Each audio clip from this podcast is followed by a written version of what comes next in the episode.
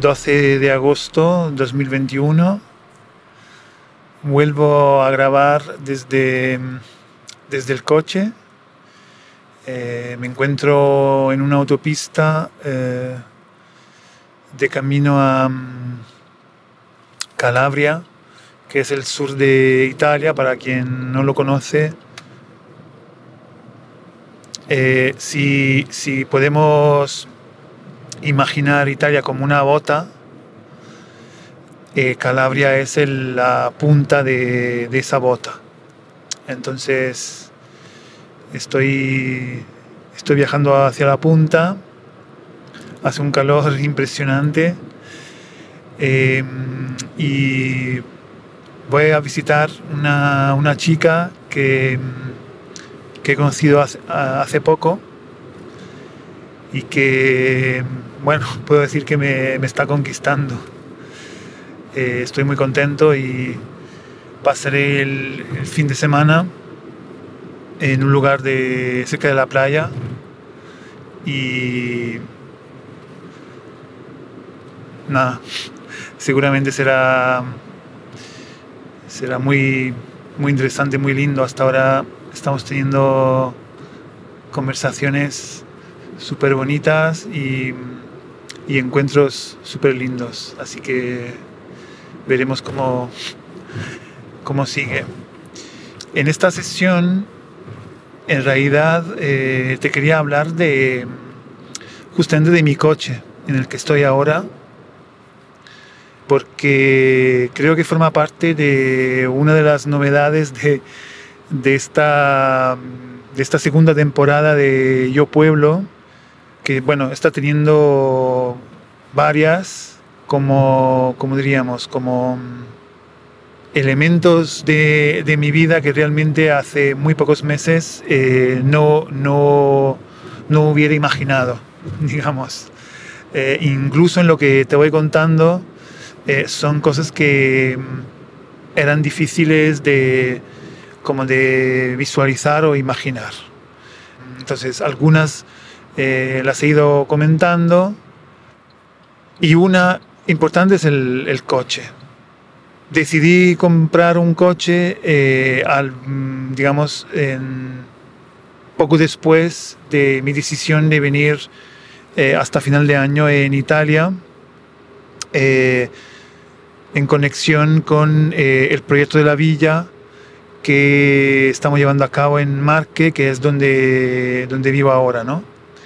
Eh, sobre el que luego al final de, este capítulo te, te, comento un poco de novedades sobre cómo, cómo avanza. Entonces, eh, la cuestión es que en realidad eh, ahí en el pueblo donde vivo, sin coche realmente no, no, te puedes mover. Entonces no, no hay forma de, no hay transporte público, es una zona rural con colinas, eh, así que en realidad eh, al decidir mudarme allí unos meses me di cuenta que justamente necesitaba un coche.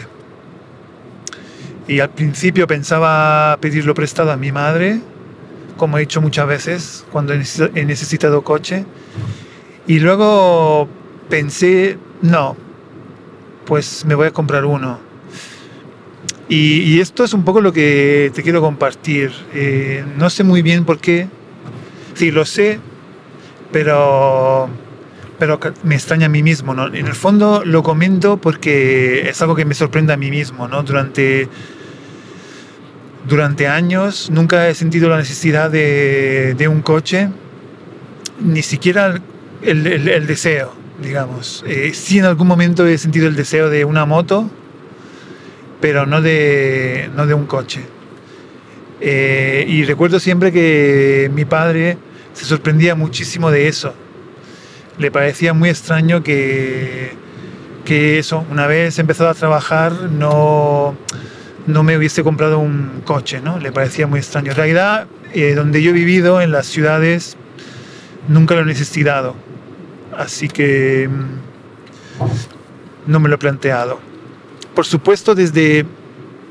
No me lo he planteado también por, por una cuestión, digamos, de...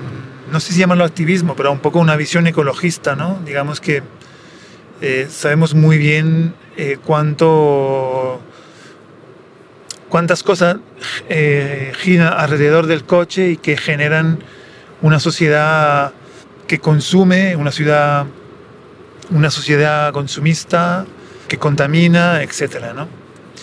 Así que era como una una posibilidad muy alejada de, de mi forma de vivir y de eh, un poco de entender mi posición en el mundo, no sé si lo podríamos llamar así. Eh, así que, claro, como me sorprende, eh, no sé si llega a ser como un pequeño, esa pequeña sensación de, de culpabilidad, ¿no? de, de, haberte metido en algo que en el fondo eh, te posiciona en, en, en, en, aquel lado de, de, entre comillas, los malos, ¿no? los que contaminan con, con el coche. En realidad, eh, para ser honesto, creo que con todos los aviones que, que he cogido hasta ahora, yo ya, vamos, que he contaminado eh, muchísimo más de cualquier, mm, digamos, el, promedio de cualquier habitante del mundo. Eh, y eso es muy fuerte. y es un, como una misión eh, muy fuerte. ¿no? En muchos casos me he preguntado sobre ello con, con el COVID, incluso creo haberlo comentado, un poco esa sensación de volver a tomar el avión y, y percibir eh, lo, eh, el, el privilegio que realmente supone poder tomar un avión. En fin, eh, la cuestión es esa, ¿no? Entonces es curioso porque en cierta medida yo mismo cuando, cuando pensé comprarme un coche pensé eso, voy a contaminar, pero luego claramente como no estaba ni siquiera pensando en todo lo que ya he contaminado, ¿no? Pero eh, como en el imaginario colectivo quizá está todavía menos presente lo de la contaminación por avión, etcétera, ¿no? Entonces, creo que lo cuento por eso, eh, por ese sentimiento como extraño de, medio de culpabilidad, pero también, y no sé si puede generar comentarios y críticas, también por la grata eh, sorpresa. La verdad que estoy disfrutando mucho porque estoy viviendo en un momento como peculiar de mi vida y del mundo un sentimiento de libertad que muy potente eh, y creo que que me hace muy bien. Después de, después de los confinamientos, el COVID que sigue ahí, eh, ahora estamos en pleno verano, está todo abierto, bastante abierto, pero hay muchas dudas sobre, sigue habiendo dudas sobre el futuro, de cómo se va a gestionar, qué va a pasar, la vuelta de las vacaciones, el invierno, etc. Entonces, te conté un poco de la emoción de la primera vez que el verano pasado viajé a España y realmente en estos meses con el coche estoy viviendo una emoción de movimiento eh, muy linda. Eh, justamente este viaje que estoy haciendo ahora sería impensable sin el auto, ¿no? sin el coche. Sí, lo decidí pues eh, ayer. Entonces esta mañana agarro el coche y voy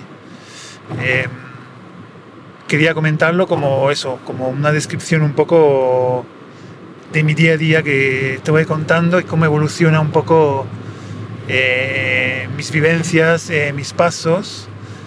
Y esto del coche me parece... relevante, ¿no? Después de, del cambio que ya te comenté de venir a Italia, eh, ahora también esto con el coche, y, bromeaba también con, con, un amigo que, que no sé por qué, con el coche me siento más italiano, no tengo ni idea del por qué, pero porque estoy, me estoy dando cuenta que creo que soy una persona un poco diferente eh, en cada lugar y creo que, no sé por qué, pero el coche me hace un poco más italiano.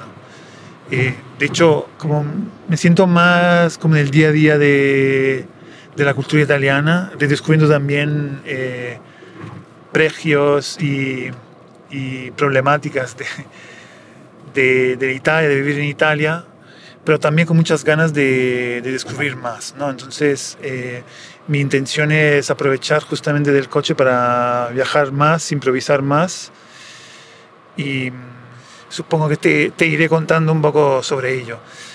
Antes de cerrar, un update, no, una, te dejé eh, en un capítulo anterior comentando sobre el proyecto de la villa, sobre el evento que íbamos a montar. Eh, el evento tuvo lugar, fue impresionante, me quedé muy, muy contento de lo, de lo, que pasó. Conseguimos realmente hacer una aceleración en las últimas dos semanas, eh, invitando gente.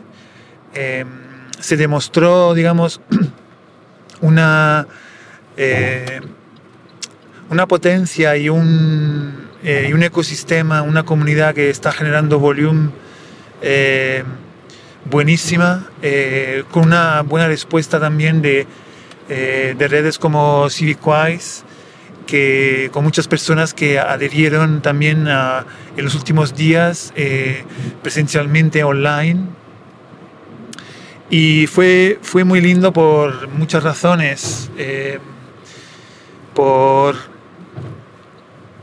por, digamos, volver a, a saborear ese encuentro entre personas que se mueven constantemente con propósitos y con voluntad de transformar, eh, colaborando. Y eso hacía mucho que no lo vivía de forma presencial y fue espectacular, ¿no? Con gente que vino realmente de diferentes países de, Europa y con conexión con eh, las comunidades locales de, de, la villa. Te recuerdo que, por si, o incluso por si no has escuchado los capítulos anteriores, se trata de un proyecto que, que es una de las razones por la que también he vuelto a Italia, digamos la desencadenante.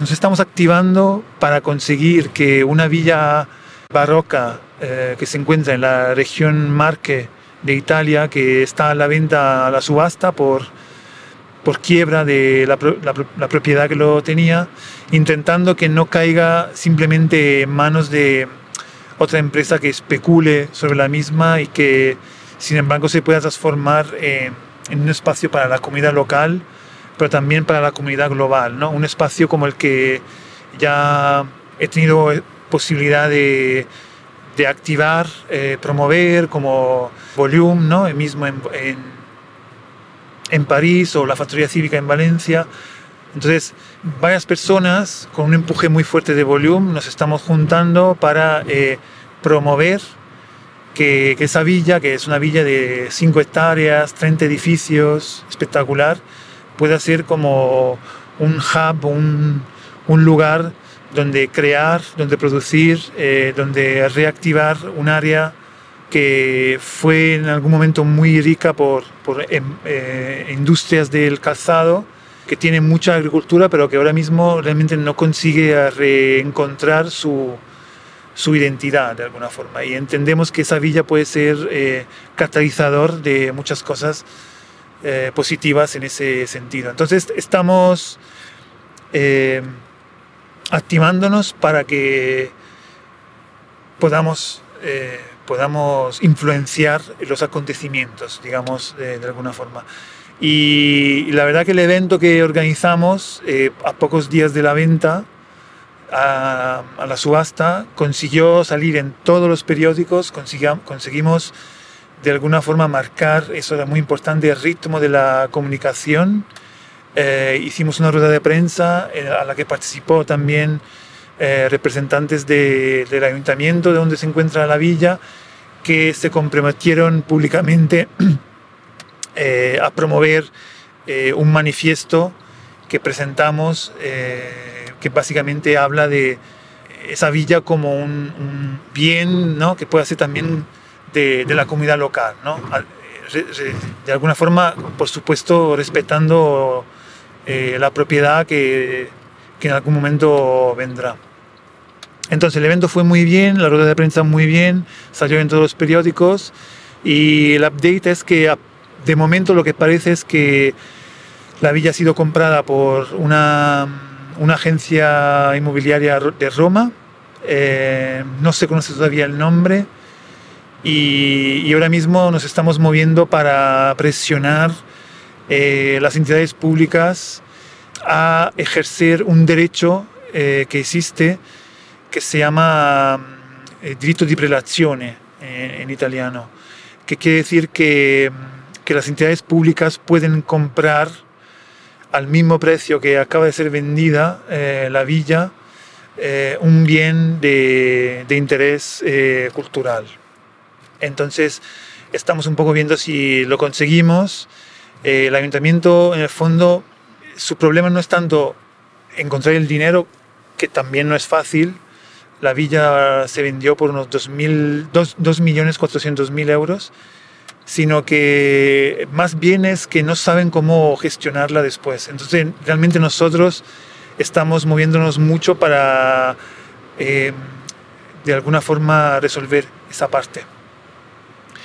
Y puede, puede que nos lancemos en, en un crowdfunding eh, para justamente encontrar parte del dinero que pueda servir para comprarla o para justamente mm, colaborar en esa parte de, gestión.